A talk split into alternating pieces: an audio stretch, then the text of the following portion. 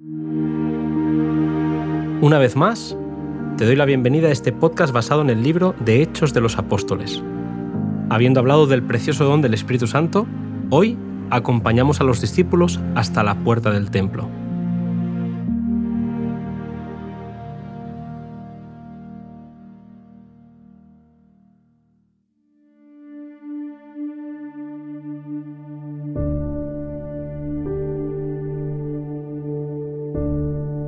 Una nueva vida había comenzado para los discípulos. Con humillación y oración unían su debilidad a la fuerza de Cristo, su ignorancia a la sabiduría de Él, su indignidad a la justicia de Él, su pobreza a la inagotable riqueza de Él. Cuando subieron al templo para adorar, vieron en la puerta a la hermosa a un cojo de 40 años de edad, que desde su nacimiento había estado afligido por el dolor y la enfermedad. Siempre había deseado encontrarse con el Maestro, pero para cuando sus amigos lo llevaron a la puerta, supo que Jesús había muerto cruelmente. Junto a la puerta, habiendo muerto su esperanza, se conformaba con pedir limosnas. Cuando Pedro lo vio, dijo, No tengo plata ni oro, pero lo que tengo te doy, en el nombre de Jesucristo de Nazaret, levántate y anda. El que había sido cojo e impedido durante cuarenta años, se puso en pie, y todos quedaron asombrados al ver que los discípulos tenían la misma capacidad de obrar milagros que había mostrado Jesús. Allí estaba el que había sido cojo, ahora con pleno uso de sus miembros, libre de dolor y dichoso de creer en Jesús. Frente a la admiración de la gente, Pedro aseguró que la curación se había efectuado en el nombre y por los méritos de Jesús de Nazaret, a quien Dios había resucitado de entre los muertos. Era por la fe en Jesús que el milagro había sido posible. Declaró que el Espíritu Santo los estaba llamando a arrepentirse y a convertirse, y les aseguró que no había esperanza de salvación sino por la misericordia de aquel a quien ellos habían crucificado. Solamente mediante la fe en Él podían ser perdonados sus pecados, y les animó con estas palabras. Así que, arrepentíos y convertíos, exclamó, para que sean borrados vuestros pecados, pues vendrán los tiempos del refrigerio de la presencia del Señor. Los discípulos predicaron la resurrección de Cristo, Muchos de los oyentes estaban aguardando este testimonio y cuando lo oyeron, creyeron. Les recordó las palabras que Cristo había hablado y se unieron a las filas de los que aceptaron el Evangelio. La semilla que el Salvador había sembrado nació y dio fruto. Mientras los discípulos hablaban, llegaron los sacerdotes, con los saduceos y el jefe de la guardia del templo. Contrariados por el relato que estaban presentando los discípulos y resentidos por la popularidad que estos alcanzaban mientras contradecían su falso relato de la desaparición del cuerpo de Jesús, se enfadaron y prendieron a Juan y a Pedro llevándolos a la cárcel.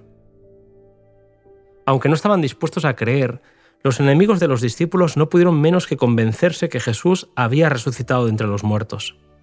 Las evidencias eran concluyentes, pero endurecieron sus corazones y rechazaron la posibilidad de arrepentirse a pesar de la nueva oportunidad que el Espíritu les estaba dando, resistieron con firmeza el mensaje de verdad y confiando en su propia rectitud, no quisieron admitir que aquellos hombres estuvieran hablando por inspiración del Espíritu Santo. Su obstinación llegó a ser más y más determinada. No era solo que eran dignos de muerte por haber dado muerte al Hijo de Dios, sino que se empeñaban en oponerse a Dios. Rechazaron persistentemente la luz y ahogaron las convicciones del Espíritu. Día a día, su rebelión se iba intensificando. Elena White declara que la ira de Dios no se declara contra los pecadores impenitentes meramente por causa de los pecados que han cometido, sino por causa de que, cuando son llamados al arrepentimiento, escogen continuar resistiendo y repiten los pecados del pasado con desprecio de la luz que se les ha dado. El pecador que se obstina en continua resistencia se coloca fuera del alcance del Espíritu Santo. Al día siguiente, Anás y Caifás con los otros dignatarios del templo, se reunieron para juzgar la causa, y los presos fueron traídos delante de ellos. En aquel mismo lugar, y en presencia de algunos de aquellos hombres, Pedro había negado vergonzosamente a su Señor. Los presentes pensaron que podrían intimidar a Pedro bajo la amenaza de encarcelarlo y darle muerte, pero el Pedro que negó a Cristo era impulsivo y confiado en sí mismo. Desde su caída se había convertido. Ya no era orgulloso y arrogante, sino modesto y desconfiado de sí mismo. Estaba lleno del Espíritu Santo y con la ayuda de este poder resolvió lavar la mancha de apostasía honrando el nombre que una vez había negado. Los acusadores preguntaron, ¿con qué potestad o en qué nombre habéis hecho esto? Pedro fue el que contestó con valentía diciendo que era en el nombre de Jesús de Nazaret, a quien ellos habían crucificado, pero a quien Dios había resucitado de entre los muertos. La piedra que ellos habían rechazado era ahora la piedra angular, y en ningún otro hay salvación, porque no hay otro nombre bajo el cielo dado a los hombres en quien podamos ser salvos. La valiente defensa de Pedro espantó a los líderes judíos. Habló con un poder convincente que los hizo callar. Los orgullosos sacerdotes supieron que estos hombres valientes habían estado con Jesús. Conocían la profecía bíblica concerniente a la piedra rechazada y las palabras que Jesús mismo les había dicho, Por tanto os digo, que el reino de Dios será quitado de vosotros y será dado a gente que haga frutos de él.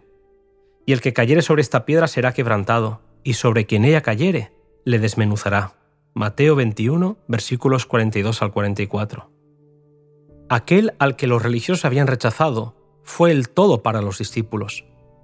Aun después de la ascensión de Cristo, los discípulos sentían la presencia del Maestro que lo llenaba todo de amor y luz. Era una presencia personal.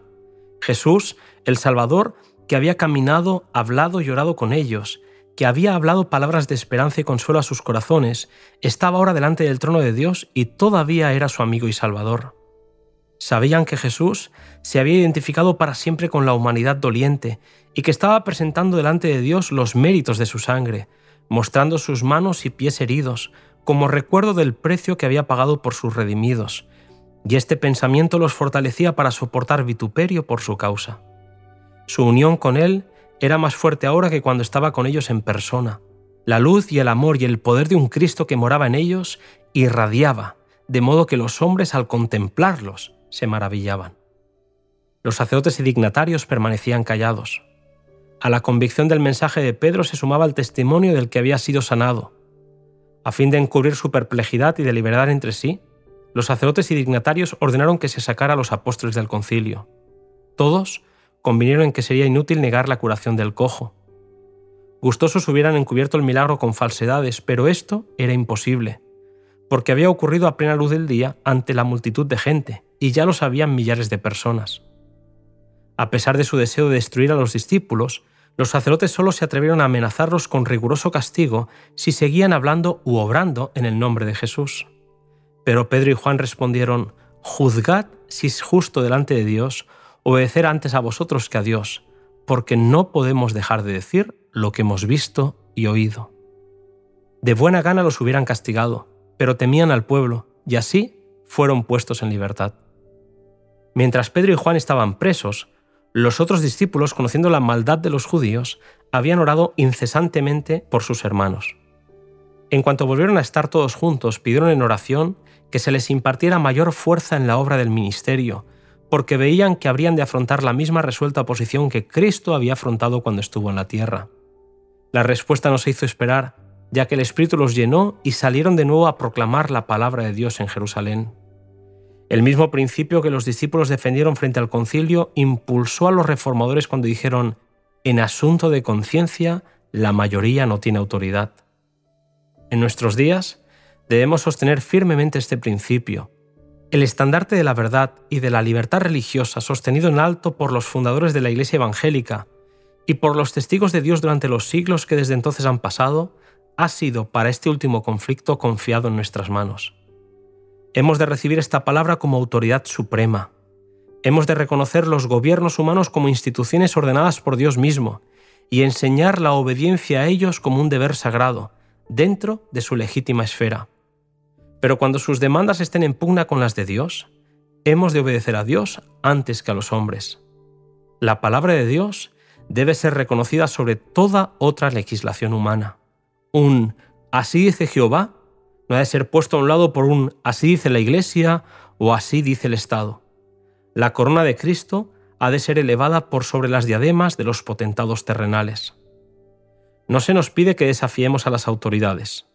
Nuestras palabras, sean habladas o escritas, deben ser consideradas cuidadosamente, no sea que por nuestras declaraciones parezcamos estar en contra de la ley y el orden y dejemos constancia de ello. No debemos decir ni hacer ninguna cosa que pudiera cerrarnos innecesariamente el camino. Debemos avanzar en el nombre de Cristo, defendiendo las verdades que se nos encomendaron. Si los hombres nos prohíben hacer esta obra, entonces podemos decir como los apóstoles, juzgad si es justo delante de Dios, obedecer antes a vosotros que a Dios, porque no podemos dejar de decir lo que hemos visto y oído.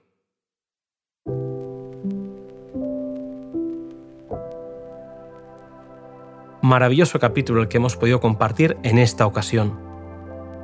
Espero que nos podamos volver a encontrar en el capítulo séptimo cuyo título es Una amonestación contra la hipocresía.